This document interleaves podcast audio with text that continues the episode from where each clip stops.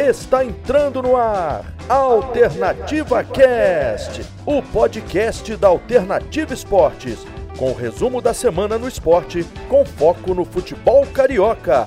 Alternativa Cast, a partir de agora, na sua Alternativa Esportes. Fala rapaziada que nos acompanha aqui pela Alternativa Cast, está entrando no ar a 23 terceira edição do nosso podcast que a gente vai trazer aquele resumão clássico de tudo que aconteceu nesse final de semana, dos próximos confrontos decisivos da Copa do Brasil, valendo vaga nas semifinais e também, claro, bater aquele bate-papo com os nossos colegas de quem se destacou, quem que foi mal, lembrando que somente o Vasco ganhou dos clubes cariocas nessa última rodada do Campeonato Brasileiro, acabando com um jejum imenso, teve Cano fazendo gol depois de dois meses. Então, para a gente já começar esse nosso papo, vou chamando para a resenha, vou chamando para as apresentações. Primeiro, Rodrigo. Rodrigo que está de volta com a gente para debater tudo de melhor, né, Rodrigo? Algum destaque, meu parceiro? Fala, Luca. Fala, já vou entregar também. Fala, João. É, o destaque inicial vai pro Vasco, né? Não tem jeito. O único carioca que venceu na rodada. Cano decisivo novamente, voltando a marcar depois de dois meses. Então não tem como ser outro destaque. É isso, Cano voltando, a máquina de gols está de volta, torcedor vascaíno se enchendo de esperança para sair dessa situação desconfortável da parte de baixo da tabela. João, outro time também que jogou, mas conseguiu sofrer a virada foi o Botafogo. O que dizer do Alvinegro Carioca, parceiro? Ah, Luca, isso aí a gente vai falar ao longo do podcast. Tenho que alguns desabafos para falar sobre o Botafogo, porque, meu Deus, que situação, né? Perdeu para o time que não tinha vencido ainda fora de casa, mas enfim. Isso a gente vai falar ao longo do podcast. Um fim de semana que, mais uma vez, no segundo turno, os cariocas seguem sem vencer, né? Tirando o Vasco que venceu o esporte. E agora, hoje, quarta-feira, o Flamengo joga, tem que reverter um placar dificílimo no Morumbi. Vamos conversar isso ao longo do podcast. É, rapaziada, Fogão que agora está em 19 lugar com 20 pontos, e o Vasco que subiu duas posições, exatamente do Vasco que a gente vai começar falando. O Vasco que. Vou chamando primeiro o Rodrigo, porque o Rodrigo que vai estar com os números mais certinhos, né? O cara das estatísticas que manda muito. Rodrigão, o Vasco estava quanto tempo sem ganhar, cara? Porque, pelo menos aqui na sequência que eu me lembro, já tem mais de um mês fácil, né, cara? É, o Vasco vinha de nove jogos sem ganhar, isso sem contar a Copa do Brasil, né? Que também não ganhou do Botafogo na, na fase em que foi eliminado. A vitória nesse final de semana foi pô, importantíssima porque afasta um pouco a crise que vinha rondando o clube e além do mais também ressuscita alguns bons nomes, né, que ajudavam, que já ajudaram o Vasco durante a temporada, que é o Cano, o Benítez também jogou bem, o Andrei também. O Andrei jogou muito, né, Calvino? Jogou demais. Exa exatamente, completando 100 jogos com a camisa 100 do Vasco. jogos, muito maneiro, né, cara? Até porque é um jogador muito novo, né? Você sabe a idade dele ao certo, Rodrigo? Acho que ele tem 23, 21, né, por aí. 21, 21, 21. 22, ele acabei de ver aqui, ele tem 22 anos e já completando vinha... 100 jogos. Ele vinha mal, né, rapaziada? Ele vinha jogando mal e conseguiu recuperar esse futebol. Pelo menos ele vem jogando mal nas últimas partidas, né, Rodrigo? É, o André é um jogador que oscila muito. A temporada dele é muito boa, mas né, nessas últimas, nesses últimos jogos. Depois da lesão, vem... né? Depois da lesão ele voltou mal. Exatamente, ele não, não vem jogando tão bem, mas agora com o Leonardo Gil ele tá começando a ter um encaixe bom, então acho que tem tudo para dar para dar liga essa dupla e, e dar bons frutos para a torcida vascaína. Falando um pouco mais sobre o jogo, acho que o esquema com três zagueiros foi primordial pro, pro Vasco ganhar esse jogo. Aproveitou muito o espaço que o esporte deu nas, nas laterais e conseguiu infiltrar várias e várias vezes. Uma vez com o Leonardo Gil, que roubou a bola no meio de campo e cruzou para o Cano marcar. E na segunda, no segundo tempo também o Neto Borges escapando ali pela esquerda que por sinal tá jogando muito bem também, também cruzou pro Cano marcar. Cano Quem diria, né? Quem diria que o, o Neto Borges ia ser um cara importante nesse time do Vasco? Né? Não só ele, mas também o Léo Matos, que chegou agora no lugar do Pikachu. Acho que os dois come com, começaram a encaixar nessa equipe do Ricardo Sapinto, porque eles ajudam tanto ofensivamente, né, Rodrigo? E também defensivamente, por serem jogadores altos, então eles acabam suprindo uma necessidade que o Henrique e o Pikachu também não conseguiam suprir, né? Sim, exatamente. O, o Ricardo Sapinto logo identificou que a defesa do Vasco tinha alguns pontos fracos, que era a marcação pelo lado direito com o Pikachu e também a bola aérea, porque a defesa não é tão alta, o Miranda não é alto, o Miranda que agora tá com Covid, mas quando tiver disponível é, é titular. Então o lado, da direi o lado direito da defesa era bem, bem baixo, mas ele conseguiu consertar isso com o esquema de três zagueiros e, e botando o Léo Matos ali para dar um auxílio no Miranda. Léo Matos que deu uma, deu uma amplitude muito grande esse time do Vasco, né, cara? Ele conseguiu extrair algo que nem o Iago Pikachu e nem o Caio Tenório também vinham conseguindo, apesar do Caio Tenório ter feito até uma boa partida contra o Flamengo naquela derrota, né, Rodrigo? Mas aí com a chegada do Léo Matos já fez gol, já tá sendo um jogador importante, dando assistência. Foi uma, foi uma boa contratação do Vasco, né, cara? Um cara experiente, de 33 anos, um bom, um bom achado do Vasco, né? É, teve até um lance no primeiro tempo, né, Rodrigo? Acho que foi ele que o Andrei viu o Léo Matos infiltrando pela direita, ele chegou batendo. Não foi ele que. Não foi sim, ele que chegou batendo? Sim, sim, ah, duas mostra, vezes. Isso mostra a capacidade ofensiva dele, né? Uma coisa que a gente não via com o Pikachu. É, o, o técnico português tentou ao máximo potencializar né, as características dos dois laterais, que são bem ofensivos. O Léo Matos infiltra demais, infiltra bem demais também, e tá sempre, sempre buscando essa, esse espaço por trás da, da zaga adversária. Então o Andrei às vezes consegue achar ele e o Léo Gil também. Então, quando de vez em quando ele vai estar tá marcando um golzinho ali ajudando o Vasco. E achei maneiro também a, a trinca de zaga, né? Que foi um pouco diferente, com o Castan e também o Miranda com Covid, né, Rodrigo? A gente viu uma, uma zaga com o Marcelo Alves, que vem começando a, a se assegurar, né? Construir uma base forte dentro do Vasco. O Erley também voltando depois de alguns meses, né, de parado, se eu não me engano, não jogava desde março, né, Rodrigo?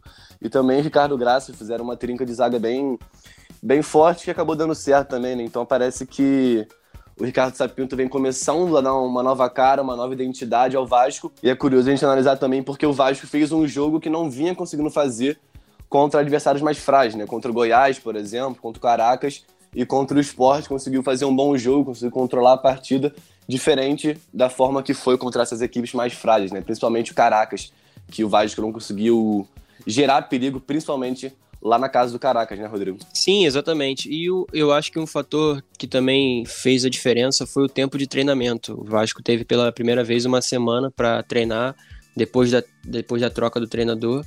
Então, eu acho que o bom futebol está aliado também a esses treinamentos. Eu acho que além do, além do bom desempenho em campo, a parte física também contou bastante. O Vasco pareceu bem mais inteiro do que nos outros jogos. E sobre a, sobre a zaga, o Marcelo Alves entrou muito bem, fez uma partida impecável. O Erley não se destacou tanto, até porque não foi tão exigido, mas o Marcelo Alves foi muito bem. O Erley que não jogava desde o dia 12 de março, né? Acabei de ver aqui. Porque ele não tava, ele tava lesionado, Rodrigo? Não me lembro. Não, opção técnica mesmo. Opção, opção técnica. técnica, nossa. E outra, outro ponto positivo, né, rapaziada, é porque o Vasco consegue ganhar finalmente de um time da parte de cima da tabela, né? O esporte, claro, não tá ali na, na disputa para uma Libertadores, nem nada do tipo, mas está em décimo lugar, querendo ou não, dá uma confiança maior para o time, que ganha né, da, da parte de cima. Se eu não me engano, os últimos confrontos que o Vasco tinha tido, tinha tido com times acima, à sua frente, foi a derrota para o Palmeiras e a derrota contra o Corinthians, né, Rodrigo? É, na, na época o Corinthians estava abaixo do Vasco, né? Mas o Vasco vinha de derrotas pô, é, traumatizantes para esses times da parte de cima da tabela, visto 4, 4 a 1 do, do Galo em cima perdeu, do Vasco. Perdeu para o Inter também, de 2 a 0 Exatamente. Foi uma sequência bem ruim do Vasco. Aí tropeçou e caiu, foi despencando na tabela. E tanto que estava nove jogos sem ganhar, né? Mas essa vitória dá um alívio enorme. É, e agora, Vasco, aproveitando rapidinho. tem um jogo a menos, né? Perdão, meu irmão. Então, só complementando que agora o Vasco pelo menos vai pegar um time que também vem numa sequência um pouco negativa, né? Pegar o Fortaleza que depois que o Rogério saiu, não conseguiu se encontrar, né? Acabou de ser eliminado pela, na Copa do Brasil também, com o Rogério no comando. Mas também vem de quatro derrotas consecutivas. Então é hora do Vasco também conseguir mais uma vitória e quem sabe embalar aí para sair dessa situação. Luca, o Vasco tem dois jogos a menos. Vai jogar agora quinta-feira contra o Fortaleza, é um deles. E contra o Palmeiras ainda também do primeiro turno, só que não tem data marcada ainda. É, contra o Palmeiras fica um pouco mais complicada a situação, até porque o Palmeiras está bem embalado, né? Mas contra o, o Fortaleza, por exemplo, foi muito disso que o João falou. Eu acho que é um jogo para dar de vez a confiança para o Vasco, porque eu estou analisando aqui a tabela. Se o Vasco ganha do Fortaleza, o Vasco chega a 25 pontos que é a mesma pontuação do Corinthians, que está em 11 e chega até ultrapassar o próprio Fortaleza, que está em 12 veio de uma sequência de quatro derrotas consecutivas no campeonato. Inclusive já vem sofrendo bastante gols, né? Batendo ali agora está com, com, a melhor defesa junto ao Grêmio, mas antes tinha uma defesa com 11 ou 12 gols e agora já está com 19. Então, o Fortaleza que não está numa boa fase em adaptação do Marcelo Chamusca, é o momento para o Vasco do Sapinto engrenar e começar a sonhar em subir degrauzinho por degrauzinho, até porque tá ganhando mais concorrentes, né, Rodrigo? O Bragantino, por exemplo, é um time que nos últimos cinco jogos já conseguiu três vitórias, é um time que está subindo na tabela. O Atlético Goianiense não vem bem, mas também vira e mexe consegue ganhar de um clube grande, empatou com o Flamengo. O Ceará também vira e mexe consegue ganhar de algum clube grande. Então, essa parte de baixo da tabela tá ficando muito disputada, né, cara? Eu diria que tá até mais disputada do que a parte de cima. Sim, exato. A parte de baixo da tabela é sempre uma confusão. E tem alguns clubes jogando futebol bom ali. Eu vejo o Bahia Rodrigo, também. Oi, pode falar. Então, só, só para ilustrar mesmo, exatamente. Por exemplo, do 17 colocado até o décimo, até o décimo colocado são apenas quatro pontos, três pontos separando. 17 ao décimo colocado, apenas três pontos separando. Sim, eu vejo, eu vejo até essa, essa, essa, esse nível de igualdade nivelado por baixo. Eu não vejo que os times estão jogando um futebol tão bom e por isso estão nessa parte da tabela, né? Então, assim, qualquer resultado que consiga abrir um pouquinho de margem para essa zona perigosa aí da tabela seria ideal. Eu acho que os únicos dois times da, da parte de baixo que estão realmente muito mal, que não conseguem apresentar uma evolução, assim, um futebol melhor, é Goiás, que é o lanterna desde o início da competição, e o Botafogo, que por enquanto também é o vice-lanterna e por enquanto não consegue ameaçar nem o próprio Bragantino, que não tinha vencido nenhum jogo fora de casa. É, pois é. A gente que vai falar já já do, do, do Botafogo, né, João? Mas porque falando nessa análise que a gente está fazendo aqui de tabela, vou, vou aproveitar para a gente já pegar o gancho do Fluminense. O Fluminense que também perdeu, dessa vez igualmente ao Botafogo, né? Na realidade, somente o Vasco ganhou, mas o Fluminense que perdeu para o Palmeiras, cheio de desfalques também por 2 a 0 dois gols do Rafael Veiga, que aliás está jogando muita bola. O Rafael Veiga, desde a saída do Luxemburgo, está se destacando cada vez mais. Agora, com a chegada do Abel Ferreira, tá ganhando notoriedade, é um excelente jogador. Foi uma ótima contratação que o Palmeiras fez há mais de uma temporada atrás, só que era um jogador que não vinha sendo muito bem utilizado. E agora consegue ganhar do Fluminense, consegue avançar na tabela para a quinta colocação. E o Fluminense é um time que dá uma despencada perde três posições por causa das duas últimas derrotas consecutivas e sai ali da quinta posição para a oitava, né? Agora está no oitavo lugar com 32 pontos e na mesma dinâmica, né, João? Essa mesma dinâmica que a gente está falando de que o Vasco, para sair dessa zona, zona próxima à zona do rebaixamento, está cada vez mais ganhando concorrente, porque o Bragantino também está dando uma melhorada, o Atlético Goianiense vira e mexe ganhando o jogo. O Fluminense é a mesma coisa. O Fluminense, que para manter na tabela de cima, né, na parte de cima da tabela, agora vai ter mais dificuldades porque está encontrando times que estão crescendo na competição. O próprio Grêmio, embalado em quatro vitórias consecutivas, o Santos, que está é. regular o campeonato inteiro, o Palmeiras, que também está vindo da sua quarta vitória consecutiva. Então é, um, é uma tabela muito doida, né, cara? É, então, Luca, eu não sei se vocês vão concordar comigo, mas olha só. O Fluminense vem de duas derrotas consecutivas no segundo turno e era uma coisa que eu até falava em off, né, com você principalmente, Luca, que o Rodrigo pode concordar ou discordar, mas eu acho que essas duas derrotas foram um divisor de águas para o Fluminense. Caso o time do Odair vencesse essas duas partidas, ou pelo menos uma, ia mostrar que o time tem pelo menos uma capacidade, uma força para conseguir se manter ali entre os cinco, talvez entre os quatro primeiros, como vinha conseguindo se manter ao longo do final do primeiro turno. Mas essas duas, primeiras, essas duas primeiras derrotas no segundo turno, pelo menos mostram para mim que o Fluminense não vai conseguir brigar por essas cinco, cinco ou seis primeiras colocações. Na minha visão, isso mostra que o Fluminense briga ali por um de quinto, sexto, até o décimo colocado. Não sei se vocês vão concordar comigo, porque acredito que Grêmio, Santos, outras equipes que estão começando a, a se lapidar, a se construir mais, uma base mais forte, vão chegar mais forte no final do campeonato em relação Propriamente ao Fluminense. Bahia, né, cara? O, Bahia, Bahia, também, também, Deu, uma, deu uma engrenada grande. É, então, o Fluminense até jogou bem, Luca, no, no, contra o Palmeiras, principalmente no primeiro tempo. Não foi aquele time encantador, até porque o time do Odair não é um time encantador, né? O Fluminense não é aquele time que tem um futebol vistoso, mas que na primeira etapa conseguiu controlar o jogo. O Palmeiras cheio de desfalque, todo remendado, todo quebrado. Mesmo assim, o Fluminense conseguiu, né, por conta desses fatores, conseguiu controlar o primeiro tempo, não conseguiu criar muito, né? Além daquele gol no lado do Lucas Claro. Mas é isso, por isso mesmo que eu tô falando, que o Fluminense é um time que tem uma capacidade para se manter ali entre os 10 primeiros, até quem sabe ali um, um, um sexto lugar no G6, mas acredito que para brigar ali a mais que isso, eu duvido muito, né? Não sei se vocês concordam. É, não, eu concordo totalmente. Eu acho que esses dois resultados adversos para o Fluminense foi meio que um choque de realidade para a torcida. É...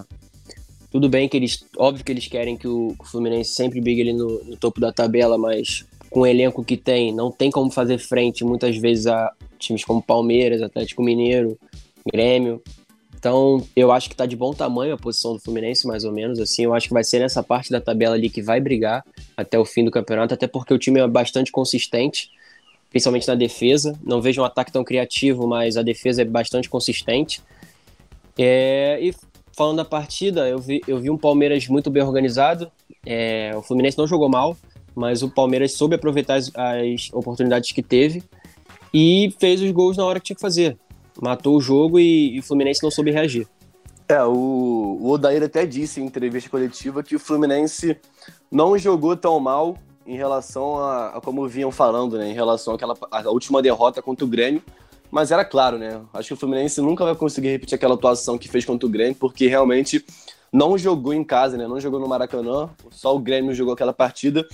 E só complementando o que você falou, Rodrigo, o Fluminense jogou. Primeiro tempo jogou bem, né? Mas é aquela questão que você mesmo trouxe, que falta um pouco de criatividade, um, po um pouco de poder de fogo no setor ofensivo. Na primeira etapa, como eu disse, o Fluminense controlou muito bem o jogo, mas era aquele controle buro burocrático, né? Não conseguia ter um poder de fogo, assim, levar perigo ao gol do Palmeiras. E na segunda etapa tomou logo um gol de cara e depois disso o Palmeiras controlou o jogo, o Fluminense não jogou e acabou perdendo a sua segunda consecutiva no segundo turno. E é isso, né, Lu? Não sei se você concorda também, se quiser, se quiser dar seu pitaco em relação a se o Fluminense consegue se manter entre os cinco, seis primeiros até o final do, do segundo turno, porque é uma questão que, pelo menos eu e o Calvino, a gente duvida muito.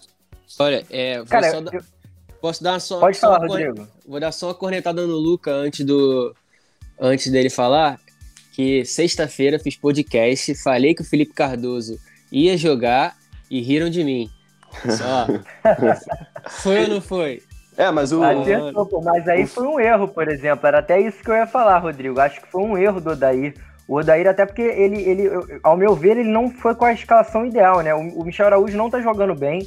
Ele começa com o Michel Araújo, demora muito tempo para colocar o Luiz Henrique. Se eu não me engano, ele coloca o Luiz Henrique só quando estava 2 a 0 já para o Palmeiras, lá nas altura, na altura dos 20, 20 e poucos minutos da segunda etapa.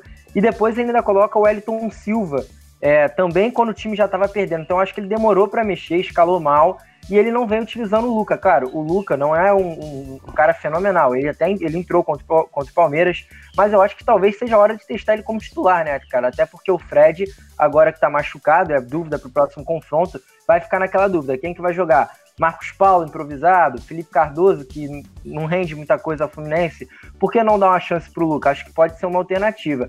Agora, em relação a, a, onde, até onde o Fluminense pode chegar na tabela, a gente falava muito nos primeiros programas que era praticamente impossível o Fluminense se manter na parte de cima da tabela. Pois bem, isso mudou. O Fluminense se manteve durante basicamente todo o primeiro turno, chegou até a quarta colocação, acho que foi o máximo que o Fluminense chegou. Mas o problema que eu tô vendo, pelo menos o, o meu entender desse campeonato brasileiro é que, cara, tá um campeonato muito disputado, cara muito disputado. Primeiro que nenhum clube parece querer pegar a liderança, é impressionante. Quando um clube vai tem a chance de assumir a liderança com mais pontos de vantagem, ou perde ou empata. Nenhum clube está conseguindo. O Galo fez o dever de casa na última rodada. E segundo, que as outras partes da tabela também estão muito disputadas. É aquilo que a gente falou, a zona do rebaixamento está disputada, aquela área ali da Sul-Americana. E eu acho que o Fluminense vai acabar realmente ficando aí do décimo até o sexto colocado. Acho que até para pegar a quinta colocação vai ser difícil, porque o Palmeiras, por exemplo, tem um elenco muito superior e agora engrenou. Eu acho que era isso que estava faltando ao Palmeiras. O Santos, querendo ou não, tem um elenco melhor, o Grêmio também tem um elenco melhor. Então são times que, se pegarem uma engrenagem, vão conseguir subir casinha em casinha e conseguir se manter entre os primeiros colocados. Por isso que eu acho que o Fluminense vai brigar na tabela com Bahia, é, esporte, talvez o Grêmio e o Santos para pegar uma vaga na Libertadores, mas que precisa de ganhar urgentemente para retomar a confiança, precisa, até porque perdeu dois confrontos diretos e no próximo duelo, a gente vai falar no outro podcast, enfrenta o Internacional no Beira Rio. E é o momento. Internacional, por mais que seja o todo poderoso Internacional, que foi líder durante algumas rodadas, já vem de quatro jogos sem ganhar, duas derrotas no Brasileiro, uma derrota na Copa do Brasil com o Abel Braga. Então acho que a próxima rodada vai ser talvez até mais decisiva do que esses jogos contra o Palmeiras e com o Grêmio, porque eu acho que, que ao meu ver, foram jogos mais difíceis do que contra o Internacional na próxima rodada pela fase que o Inter vive. É, mas aí é aquela questão também, né? Se o Fluminense perder a terceira consecutiva no, terceiro, no segundo turno, perdão, aí eu acredito que a pressão em cima do Dair também vai crescer demais, né? Já tá começando a, a crescer alguns burburinhos em relação ao trabalho dele, que nunca foi 100% amado, assim, por todos dentro do Fluminense. A torcida do Fluminense, óbvio, gosta do trabalho dele porque colocou o time ao fim do primeiro turno em quarto lugar. Mas nunca foi aquele futebol maravilhoso, vistoso, que todo mundo gosta de ver, né? Então é isso. Se o Fluminense perder a terceira, a terceira consecutiva jogando no Beira Rio, aí acredito que vai começar a complicar ainda mais o trabalho do Daí e o Fluminense vai começar a cair ainda mais, né? Que para mim já era esperado, acho que o Fluminense não ia conseguir se manter ali entre os quatro primeiros, mas se quiser conseguir uma vaga no G6, tem que começar a acordar para conseguir acumular pontos para chegar no final do, do segundo turno e tá dentro né, daquela a funilação de times como Grêmio, Santos, que sempre crescem no final do, do segundo turno, então o Fluminense tem, tem que acordar agora. É, vale lembrar que o Fluminense não sai da. É, ele não pode cair mais posições na próxima rodada. Porque mesmo que o Bahia ganhe e o Fluminense perca, o Bahia vai chegar a 31 pontos. Então o Fluminense, na pior das hipóteses, continua em oitavo lugar. Na melhor das hipóteses, pode saltar para a quinta colocação. Então realmente vai ser um duelo muito decisivo para a continuidade do Fluminense nessa parte de cima da tabela. Agora, Rodrigo, um time que a gente também esperava, você que entrou ao decorrer do nosso podcast, né? O, para quem não lembra, o Rodrigo entrou já lá para a altura do décimo episódio. Um time que a gente esperava que tivesse muito mal no campeonato seria o Botafogo, mas não tão mal do jeito que tá, né, cara? Que situação, que momento, penúltimo colocado, só perde na tabela para o Goiás. Impressionante a fase que o Botafogo se encontra. É, eu, eu acho que o João vai concordar comigo, que ele até acompanha mais o Botafogo do que eu, mas o Botafogo fez no primeiro turno, logo no início do primeiro turno, fez bons jogos, mas não soube fechar os jogos. Acabou perdendo muitos pontos e por isso está na situação que está. Depois disso, se perdeu em questão de organização, trocou bastante de técnico, é, o comando ficou uma coisa confusa, a escalação a gente não sabia qual seria, ficou. Ficou, eu, eu acho, ficou um bando jogando em campo e por isso perdeu os jogos.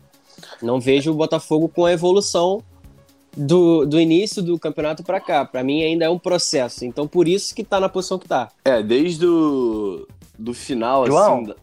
Fala, meu amigo. Eu acho impressionante, cara, o fato do Botafogo só ter três vitórias, cara. Isso é uma coisa que, assim, realmente é, me assusta. São 20 jogos e o, e o, time só tem três vitórias no campeonato. Só não... Já são 11 empates. É, é algo, assim, inacreditável, né, cara? É, só não tem menos vitórias do que o poderoso Goiás, que é o lanterna da competição, né? O que mostra justamente o que o Calvino tá falando. Que o Botafogo é um bando em campo, mas é um bando já faz um tempo. Desde o caminhar pro, pro fim do trabalho do, do Alto Hora no Botafogo, o time não se encontra, desde aquela partida que o Botafogo perdeu, é, anteriormente até, né? Mas um marco dessa, dessa caminhada do Botafogo no, no Campeonato Brasileiro foi a derrota para o Bahia, que na mesma situação do. que estava na mesma situação do Bragantino. Não tinha vencido nenhum time jogando fora de casa, vinha numa sequência terrível aí de vários jogos sem perder, é, de derrota, perdão. E o Bragantino também, mesma coisa. O Bragantino não tinha vencido fora de casa e o Botafogo deu essa oportunidade a ele. Isso só... morto, né, João?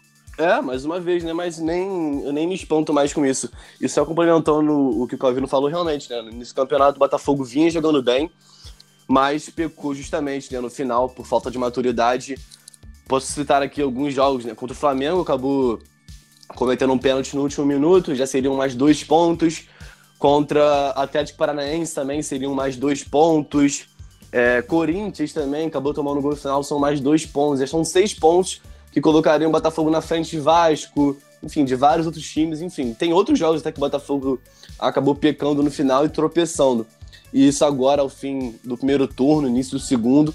É, o empate com Curitiba, né, cara? Na estreia do Calu também poderia também, ter é, mas, um, mas, esse, mas nesse caso, por exemplo, o Botafogo não tomou um gol no final, né? Que era a tônica do time até a queda da Autuori.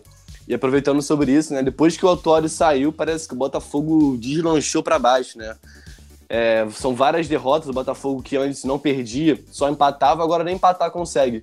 Só perde, não conseguiu vencer nenhum outro time no Campeonato Brasileiro jogando em casa, sem ser o Palmeiras e também o Atlético Mineiro. Perdeu para Internacional, perdeu para Bahia, perdeu para Bragantino jogando em casa, Vasco também. E por isso o Botafogo agora começa a bater o desespero, né? Faltam quantas rodadas? Faltam 17 rodadas, se não me engano, e o Botafogo tem que começar a lutar, porque senão, se chegar ali perto do, do término do campeonato, brigando para não cair, vai complicar, né, Luca? É, eu vou até dar uma opinião um pouco forte aqui. É, eu acho que você parar para analisar o, o, novo técnico Botafogo pode até arrumar o time, mas a questão não é arrumar o time. A questão é que não vai sobrar tempo Botafogo. O Botafogo já tá correndo contra o tempo. Botafogo já tem que estar tá arrumado agora.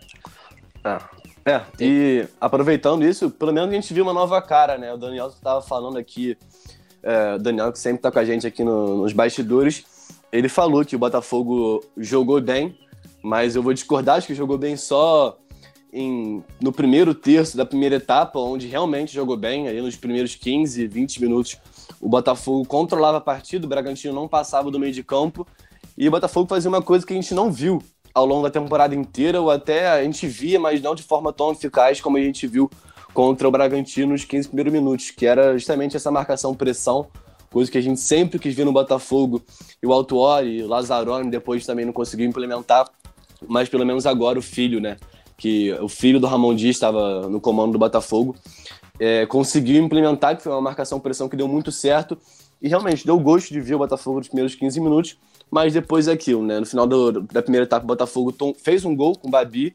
E logo em seguida, impressionante, né? O Botafogo, como esse time é inexperiente, muito imaturo, acabou tomando o gol logo um minuto depois. E já no final do jogo, e um pênalti muito polêmico, né? Que eu vou querer saber a opinião de vocês, se vocês acharam ou não. O Botafogo tomou o gol da virada. E agora, aproveitando, eu queria saber de vocês, né? Se vocês acharam o pênalti, tanto a questão, a, o pênalti que o juiz não deu do Vitor Luiz, que eu também achei que não foi.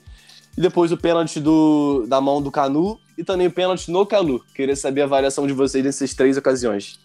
Cara, a gente estava conversando exatamente, né, João? Antes do nosso programa entrar, é, eu até fui ver de novo, né, o lance. E, cara, por exemplo, o lance que o juiz não dá a penalidade no Vitor Luiz, eu achei até mais possível ser penalidade do que o outro lance. Apesar de eu não. De se eu fosse o árbitro, eu também não marcaria aquele pênalti. Mas, por exemplo, acho que poderia ser um pênalti que, se fosse marcado, teriam mais justificativas, mais predicados para essa possibilidade de marcação. Agora, o pênalti no Canu, a, da, da, mão do Canu, aquele ali, ao meu ver, eu não consegui entender. O que foi um lance, o cara estava do lado do jogador do, do Bragantino, a bola foi totalmente é, involuntária no braço e quem, dele. E só complementando, Lu, quem deu a bola na mão do Canu foi o próprio Marcelo Benevenuto. Ele que é, não, a bola, impressionante a bola. É, impressionante foi essa sequência, né, João? Porque foi um atrás do outro. Isso que eu fiquei é. mais, é do, abismado. É a, zaga do, é a zaga do Botafogo batendo cabeça, né? Uma coisa que a gente nunca imaginava que o setor do Botafogo era o único ponto bom desse time, mas agora são dois pênaltis, são três pênaltis na verdade, né? Contra o Bahia, o Marcelo Benevenuto também com a mão, mais uma vez, né? Marcelo Benevenuto também que botou Falhando a mão contra muito, o Flamengo. Né, cara? É, botou a mão também naquele jogo contra o Flamengo. O Botafogo poderia ter saído com uma vitória importantíssima contra o melhor time, né? Que era o Flamengo. E agora também. Botou a mão, botou. Agora a vez do Canu, né? O Marcelo Benevenuto chutou e a bola bateu na mão do Canu. Enfim, Botafogo tendo problema com essas mãos, né? E anteriormente também o Vitor Luiz. E o Calu, aí sim, na, na jogada do Calu, teria marcado pênalti. Apesar de, de, de eu ter concordado com o Rodrigo quando a gente estava falando em off, né, Rodrigo? Que o Calu ele até dá uma puxadinha na perna antes, ele dá aquela dobradinha. Isso pode ter feito com que o árbitro não tenha marcado a penalidade. Mas, por exemplo, a, a, na minha interpretação, foi um lance muito mais passível de ser marcada a penalidade do que os do Botafogo, contra o Botafogo, né? O goleiro, nitidamente, ele sai na perna do Calu. Então, se eu fosse o árbitro, eu teria marcado. E tem o toque, né? Claramente tem acho o toque. que ele não tem. Acho, é, eu acho que ele não marcou, cara, por toda a situação de confusão que se gerou naquele final de jogo. Acho que o árbitro ele deve ter se sentido muito é, pressionado. E eu também Mas acho realmente ele... o Botafogo um azar impressionante. Eu acho que ele marcou também o segundo pênalti né, de análise no VAR, que foi da mão do Canu. Eu acho que ele marcou justamente por isso, porque ele não tinha marcado há dois minutos atrás o pênalti do Vitor Luiz e se sentiu pressionado, claro, por toda a repercussão que teria, né? Dois lances de mão acho que ele marcou o pênalti justamente por isso, né? Para não sair pressionado da partida. É, eu concordo com vocês. Eu vi o primeiro pênalti pro Bragantino ser muito. Assim, na minha opinião, ele, foi, ele é muito mais marcável do que o segundo pênalti. Eu acho que também o segundo pênalti só foi marcado porque foi um lance seguido, então eu acho que o árbitro também ficou nessa pressão. Aí ele falou: pô, não vou dar dois pênaltis seguidos pro mesmo time. Talvez possa ter pesado para ele, entendeu? Faltou, eu acho que faltou um pouquinho ali de personalidade. É, e no lance do, do, do Botafogo, do Calu, eu acho que também a personalidade que faltou para ele no lance do Botafogo, eu acho que sobrou para ele no, no lance do Botafogo, no, no lance do Bragantino, sobrou para ele no lance do Botafogo, porque o Calu, assim, pelas imagens, ele obviamente ele dobra a perna, valoriza um pouco a situação, mas é pênalti. O goleiro sai na perna dele. Então, eu acho que o juiz valorizou demais essa valorização que o Calu teve na da jogada e não marcou. Vocês conseguiram compreender o raciocínio? Claro, meu amigo, claro. Sim, Só... o mesmo raciocínio que você, cara. É, eu também concordo. Eu acho que sobrou personalidade, né, na hora que ele não marcou o pênalti, mas para mim foi muito pênalti, por mais que tenha dobrado. Teve o toque, quando tem toque é pênalti. E só pra gente terminar aqui, né, Luca, pra gente passar pro jogo do Flamengo. O Botafogo sente muita falta do gatilho também, é impressionante, né? O Cavalieri, por mais que seja um jogador, um goleiro experiente, tem suas qualidades, mas o Gatito passa muito mais confiança, é um jogador que passa essa experiência pro restante do elenco e sinta a falta do Gatito, tomara que ele volte logo João, e vai lembrar também que... Fala, fala Lucas. Então, só para complementar também o seu raciocínio, pra gente já ir finalizando essa parte do Botafogo, queria que você falasse de dois pontos rapidamente. Os dois pontos são os seguintes, ao meu ver, a queda de rendimento assim, grotesca do futebol do Bruno Nazário, que ah, desde sim. que se lesionou não consegue mais jogar, e a vinda, a possível vinda, né, quase concretizada do Jonas, ex-jogador do Flamengo, o Botafogo que tinha mais uma, uma possibilidade de fazer uma contratação e optou por contratar mais um volante. Agora é. tá com Renteria, Nossa. Zé Wellison e o Jonas. É, não acho que... que... tenha sido uma boa contratação é, pelo, pelo, pelos contemplares de, desse meio campo, né, cara? Luca, eu acho que se botasse você ali no comitê de direção para achar jogador, acho que você faria um papel muito melhor do que essa direção do Botafogo. Porque, olha, você falou muito bem, né? Botafogo tem Renteria, primeiro volante, que não entendi ainda porque ele veio. É um jogador carismático, mas que, pô, é muito lento, não tem uma qualidade no passe muito boa, só tem um poder de marcação até razoável. Temos o Rafael Foster, que é um zagueiro barra volante que a gente nem sabe o que ele é ainda. E também agora a chegada do Zé Ellison, que por enquanto, entre os três ali, é o mais, vamos dizer assim, mais regular. Ele faz a coisa mais burocrática, que é marcar e dar passe pro lado, nada além disso. O Botafogo vai atrás do Jonas, mas eu também soube que o Flamengo também quer o Jonas, então a gente tem que ver é, se o Botafogo vai conseguir furar esse bloqueio que é o, a proposta do Flamengo.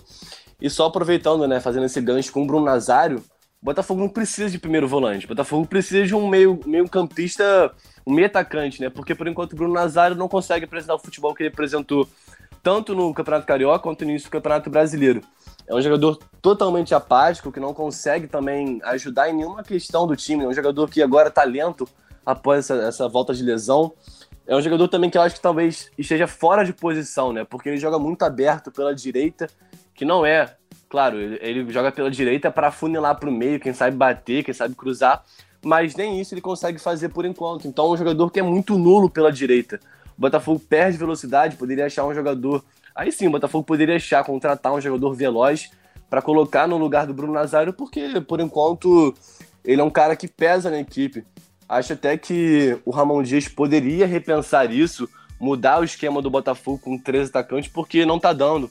Poderia mudar a posição para um 4-4-2, botar o Calu, quem sabe, atrás do Babi ou do, do Pedro Raul e tirar o Nazário do time, botar outro jogador. Mas isso é uma questão muito difícil, porque o Botafogo tem um elenco muito enxuto, com pouca qualidade, e quando vai ao mercado, contrata errado, né? A gente pode citar aqui Kelvin, eu entendi porque o Botafogo contratou isso, um jogador muito barato, mas que era claro que não ia render. Éder Bessa é um, praticamente as mesmas características do Juan. É, agora Zé Edson também, que é o primeiro volante, mas já tinha anteriormente Rafael Foster e Renteria. Então agora tá buscando o Jonas também, enfim, o Botafogo vai se afundando cada vez mais. E é triste, né, ter uma diretoria tão, tão terrível como essa, né? Enfim, Montenegro também. Mas enfim, vamos passar pro logo para outro ponto, porque senão aqui vai, vai ser uma sessão de terapia, Luca.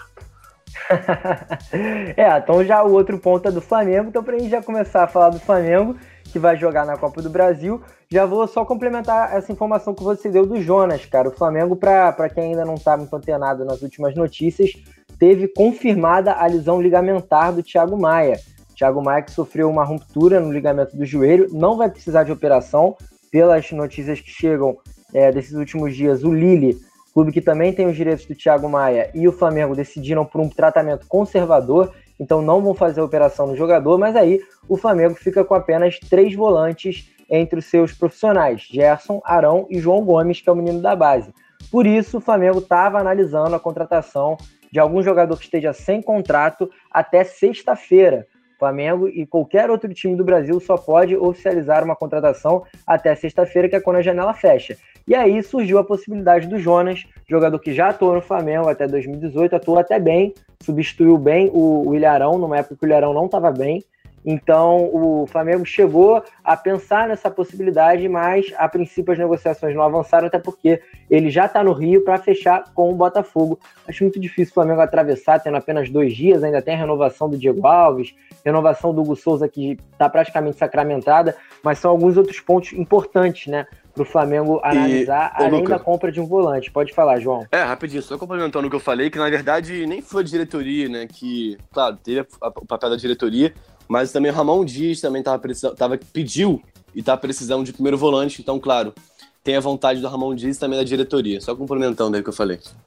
É, exatamente. Da mesma forma que acredito eu que o Ceni tenha também é, falado alguma coisa para a diretoria que ficar somente com três volantes no elenco até o fim da temporada, jogando três competições, ficaria complicado, né? Mas a princípio, o Flamengo não vai contratar ninguém, até porque tem muitos assuntos pendentes. Ainda tem a compra do Pedro, que a Fiorentina agora está fazendo um jogo mais duro. Pedro que assinou, assinou um pré-contrato né, até 2025 com o Flamengo, mas a Fiorentina é, se vê numa, num, num, péssimo negócio, porque o valor ficou muito baixo. O Real Madrid está querendo Pedro.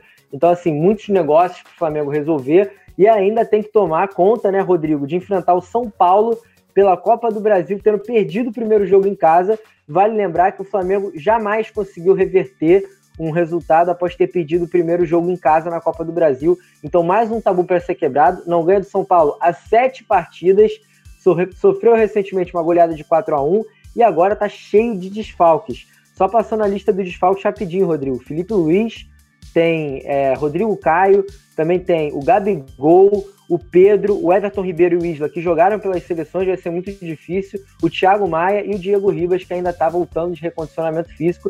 E além disso, a Rascaeta e Pedro Rocha, que também não estão nas suas condições principais. Que fase do Flamengo, assim, que tá solta na Gávea, né, Rodrigo? É Everton Ribeiro que botou, né, o Jair Gran aí falando que ia se recuperar pro jogo, então a gente não sabe, né? Acho que começando ele não vai jogar. Mas é, pode entrar partida, ao decorrer da partida, é, Certamente vai, né? Certamente vai. É, vou, vou comentar o primeiro, falar do, do, primeiro ponto que o Luca tinha comentado, que é a contratação do Jonas, a possível contratação do Jonas, a especulação, né? Eu vejo a contratação com muito mais sentido para o Flamengo do que para o Botafogo.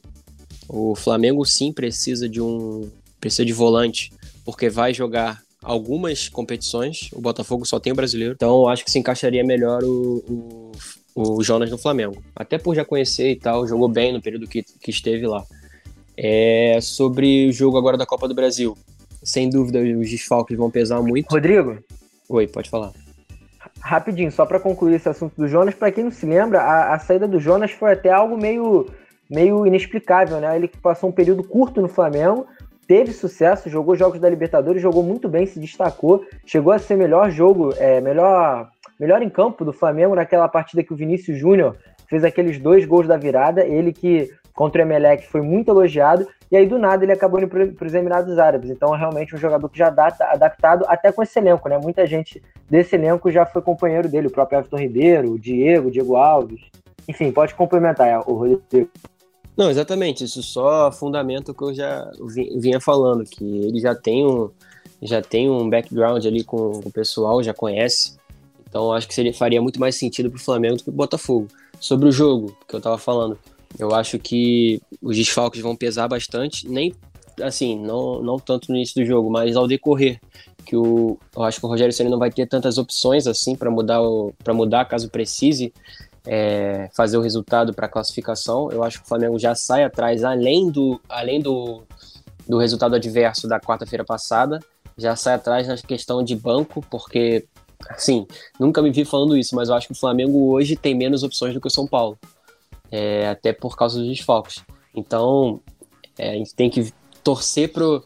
O Flamengo tem que torcer pro Bruno Henrique estar tá numa noite inspirada, torcer pro Gerson estar bem, Vitinho, que é uma coisa que não vem acontecendo, né? O Gerson não, mas o Bruno Henrique e o Vitinho não vêm jogando bem.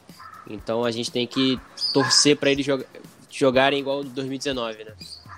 É, e só aproveitando também, porque o Flamengo é disparado, tem o melhor time do Brasil, mas não tem a condição de colocar todos a campo, né? O Flamengo acho que desde o início do Campeonato Brasileiro não conseguiu ter os seus 11 titulares em campo, né? Porque desde o início o Rodrigo Caio tá lesionado, aí em seguida também Diego, Diego Alves, e agora essa penca de jogadores também que vão complicar ainda mais a vida do Flamengo, precisando vencer no Morumbi. Flamengo agora que vai ter também uma, uma tarefa dificílima de vencer o São Paulo no Morumbi, vendo de um empate também um pouco frustrante, né? Que a gente nem conversou, mas quero trazer também que um empate frustrante no Maracanã contra o Atlético Goianiense.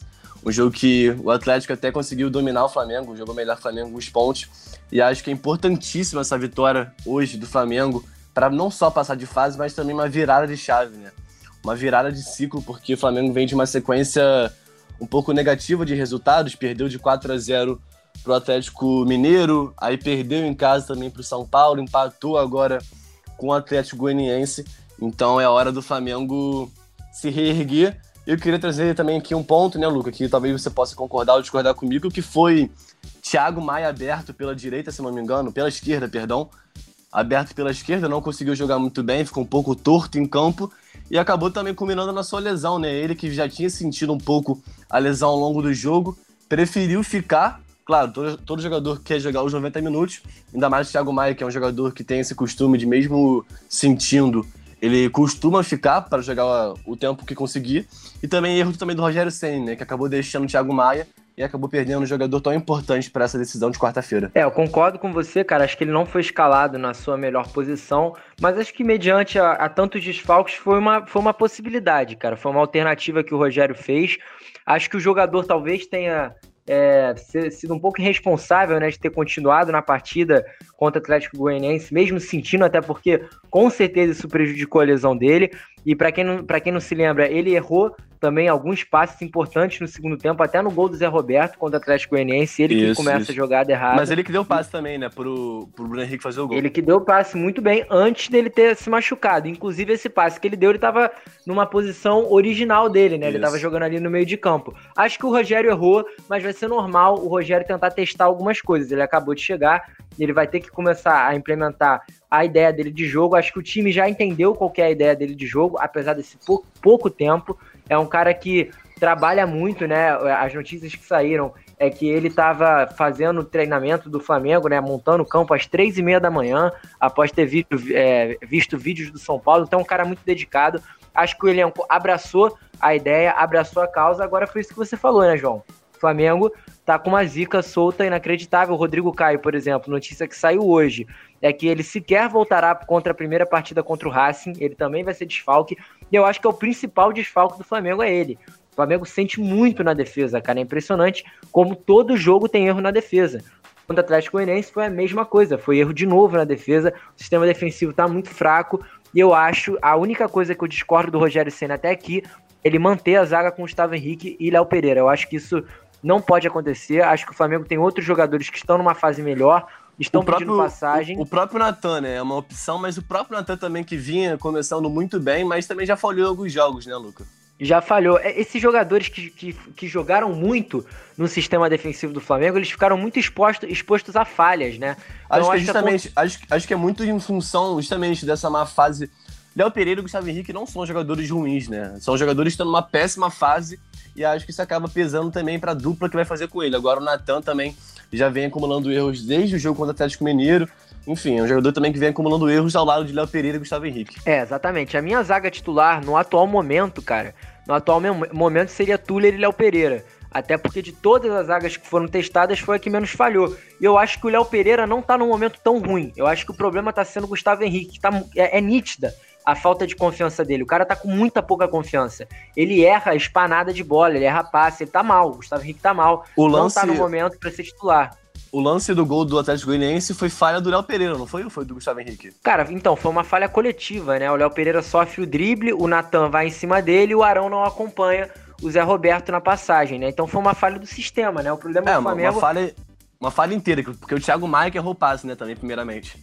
Exatamente. O Flamengo tá, o Flamengo tá desestruturado, precisa reestruturar. E eu acho que o Rogério tá fazendo isso. O problema é que vai pegar um adversário duríssimo, que é o São Paulo, no Morumbi. O São Paulo numa fase magnífica, né? Já são 12 jogos sem perder no Campeonato Brasileiro. O Gabriel Sara tá jogando muita bola, o Brenner tá jogando muita bola, o Luciano também. O São Paulo que poupou jogadores no seu último duelo contra o Fortaleza. O Luciano entrou no segundo tempo, marcou dois gols e virou a partida.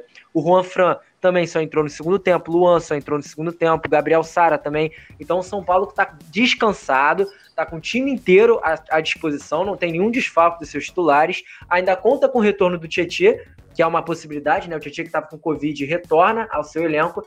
Então acho que as conjunturas estão muito mais a favor do São Paulo. Porém, o que, que a gente pode lembrar? O que o torcedor do Flamengo pode lembrar? Até queria trazer o Rodrigo para ver se ele concorda, né? Acho que o Rodrigo concorda e compartilha dessa, dessa minha visão. Nos momentos em que o Flamengo se encontrou com mais desfalques, foram jogos que o Flamengo conseguiu a retomada. Contra o Palmeiras, empatou em 1 a 1 contra o Júnior Barranquilha pela Libertadores também, repleto de jogadores com Covid, conseguiu a vitória. Contra o próprio Independente Del Valle, ganhou de 4 a 0 Então acho que se há alguma esperança, é por isso, porque o Flamengo, nesses momentos, ele consegue crescer. Mas que o momento é totalmente propício ao São Paulo, eu não tenho dúvidas, né, Rodrigo? É, eu acho que, até por, por todas as adversidades que você falou, eu acho que quando falta a questão da qualidade de, ou então de peças, tem que sobrar garra, tem que sobrar vontade. Eu acho que isso no time do Flamengo não vai faltar. Até pelo, pelas redes sociais, a gente já viu o Everton Ribeiro que jogou ontem 91 minutos é, já está tentando se recuperar para poder estar tá apto a jogar hoje. O Isla, que jogou 96, mesma coisa, naquela. No negócio de recuperação, que eu não sei o nome para perna, eu não sei o nome específico, mas já estão tentando ao máximo para jogar amanhã, para tentar ajudar.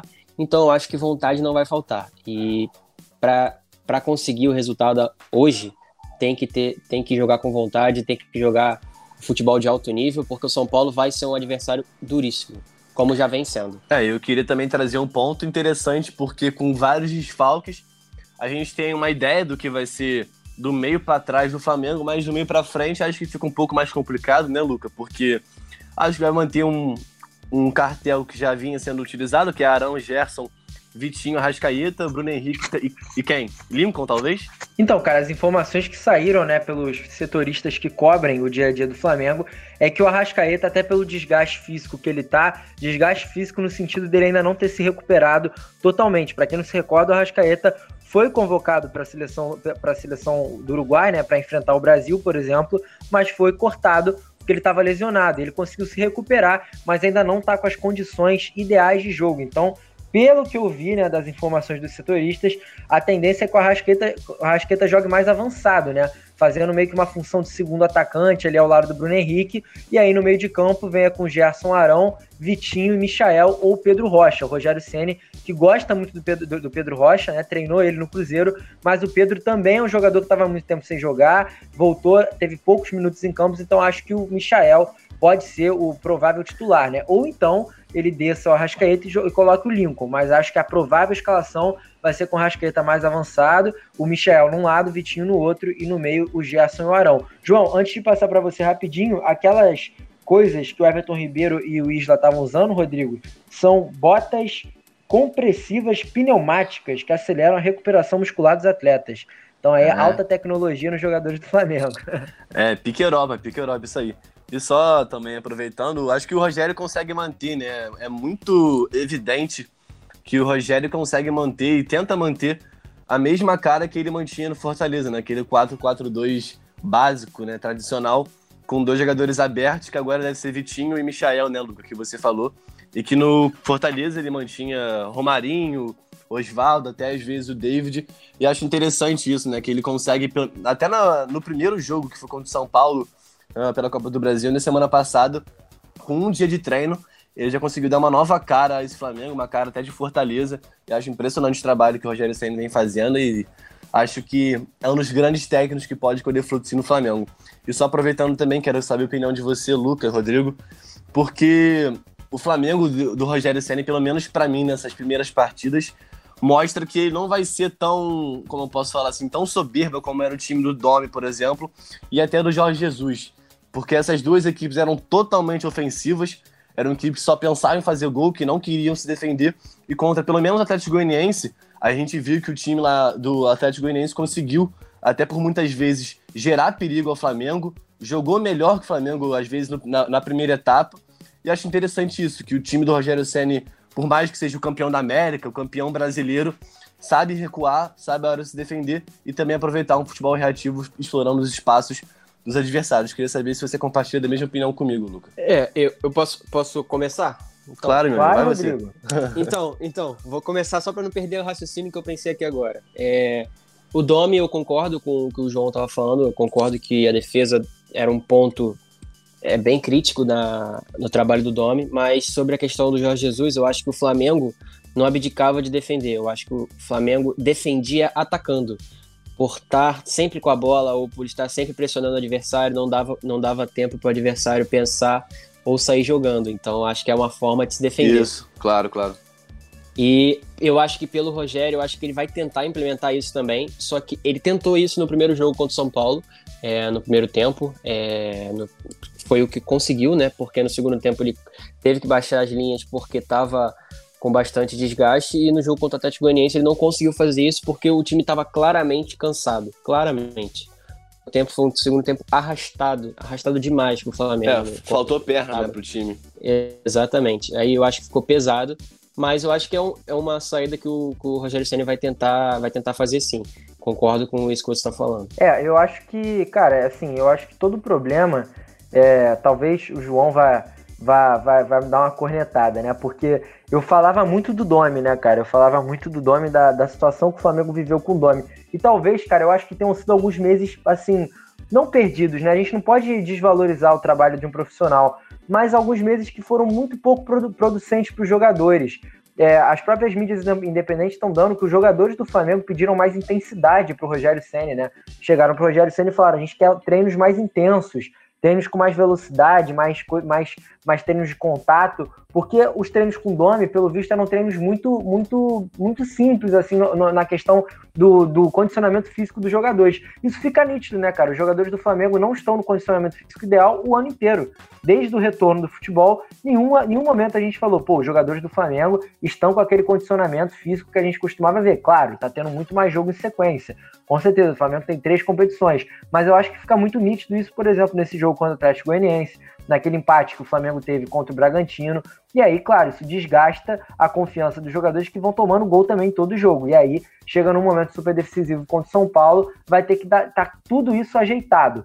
Ao meu ver, o Rogério Ceni vai, vai conseguir extrair o máximo desses jogadores, mas ele vai precisar de tempo. São apenas mais, um pouco mais de uma semana dele no comando. E já vai ter logo uma decisão pela frente numa competição que ele nunca ganhou, nem como jogador, sequer como técnico, né? Tá apenas no seu quarto ano como técnico, como técnico, e contra um time que está super em alta, que é o São Paulo do Fernando Diniz, descansado. Eu acho que essa é a principal diferença. O Diniz poupou os jogadores no último jogo. Acho que isso vai pesar muito, até porque o Flamengo, como o João disse, como o Rodrigo disse, não vai estar com um banco muito, muito forte à disposição, né? Um banco que vai poder mudar muito o jogo. O próprio Everton Ribeiro pode entrar no decorrer da partida, mas, pô, o cara jogou 90 minutos na última terça. O Isla também. Então, um pouco complicado essa situação do desgaste físico.